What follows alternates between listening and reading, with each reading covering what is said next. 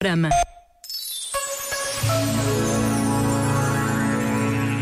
Comparando a vida da comunidade com a vida do corpo, escreveu o Papa Clemente I.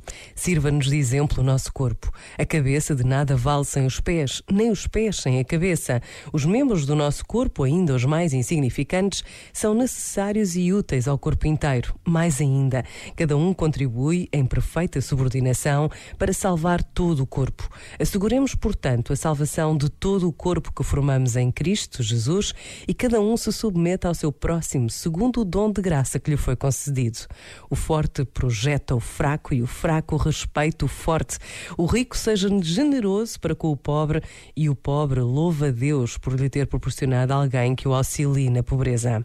O sábio manifesta sua ciência não só pelas palavras, mas por boas obras. O humilde não dê testemunho de si mesmo, mas deixe se ao cuidado dos outros. Este momento está disponível em podcast no site e na app da RGF.